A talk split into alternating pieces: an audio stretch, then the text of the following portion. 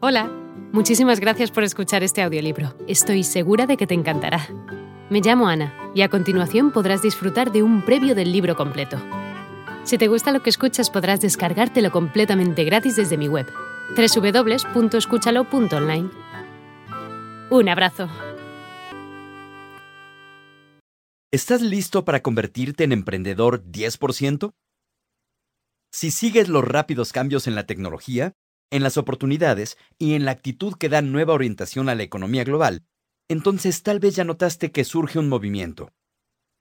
Para donde voltees, la gente acepta con los brazos abiertos la iniciativa empresarial, la flexibilidad y la autonomía como nunca antes, incluso mientras mantienen sus trabajos corporativos de tiempo completo. Un recién egresado de la universidad empezó su propio imperio de lobster roll. Una diseñadora puso una próspera compañía de ropa para niños y unos amigos del grupo de estudio de la Biblia construyeron una empresa de cerveza artesanal. Todos lo hicieron de medio tiempo. Para ellos, la iniciativa empresarial es una opción añadida, en vez de absoluta, que ofrece ganancias y protección contra las pérdidas. Todo esto mientras hace sus vidas más ricas y más interesantes. ¿Por qué no habrías de aplicarlas también tú? ¿Qué significa ser un emprendedor 10%? Bueno, dedicarás al menos 10% de tu tiempo, y si es posible, de tu capital, en nuevas inversiones y oportunidades. Al usar tu experiencia y red de contactos, escogerás proyectos que saquen partido a tus fortalezas y complementen tu carrera profesional e intereses. Lo más importante, serás el dueño de todo lo que generes. En una vida puedes transformar muchas cosas. Cambiar de funciones, puestos y compañías, pero siempre generarás riqueza para el jefe más importante de todos, tú. Déjame aclarar algo muy importante desde el principio. Este libro no es anticorporativo ni antitrabajo. De hecho, es lo opuesto. En el transcurso de los siguientes capítulos aprenderás cómo permanecer completamente comprometido con tu empleo mientras obtienes nuevas habilidades que te harán más eficiente en la oficina. Después de todo, hay muchas razones para apreciar tu trabajo fijo. Te ofrece una red de contactos, un lugar para aprender, tomar riesgos y ser parte de un equipo. Disfrutas oportunidades de ascenso, educación e interacción social.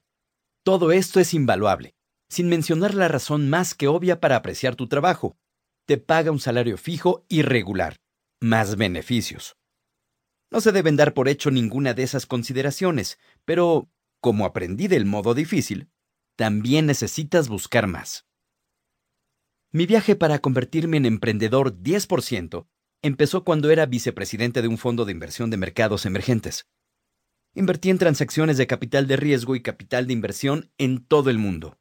Esto significaba zigzaguear continuamente alrededor del globo y trabajar en compañías asentadas en Pakistán, Colombia, Emiratos Árabes Unidos, Polonia, Turquía China y Filipinas. Salvo vivir en un estado permanente de jet lag, amaba mi trabajo. Era la combinación perfecta de viajes, estímulo intelectual y recompensas financieras. El tipo de vida que permitía más de un momento tipo James Bond. Quizá tomaba el metro para trabajar en Nueva York, pero en Estambul, Karachi o Bogotá me mezclaba con gente poderosa que cenaba en sus yates o circulaba con guardias armados en BUDs, vehículo utilitario deportivo, blindados. Tal vez fue por todo ese jet lag que el ataque de la crisis financiera global de 2008 me agarró desprevenido por completo.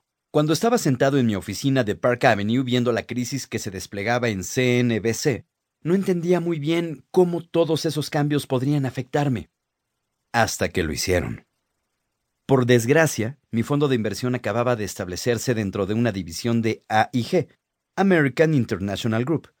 Sí, la misma AIG, que tras la crisis financiera fue objeto de burla para los comediantes nocturnos, los manifestantes y todos los demás. La compañía sobre la que Paul Hotz, el congresista de New Hampshire, declaró, Creo que AIG ahora significa arrogancia, incompetencia y ganas de lucrar. Ay, todavía duele un poco. Aunque ya estaba escrito lo que sucedería, Tardé en procesarlo. No tenía sentido. AIG no era un fondo de alto riesgo sexy y atrevido. era una compañía aseguradora aburrida con un balance de un trillón de dólares. Un trillón de dólares. ¿Qué podía salir mal? Pues se desmoronó. Hola de nuevo. No está mal para solo una pequeña muestra, ¿verdad? Si te ha llamado la atención, recuerda que encontrarás este audiolibro completo y gratis en www.escúchalo.online.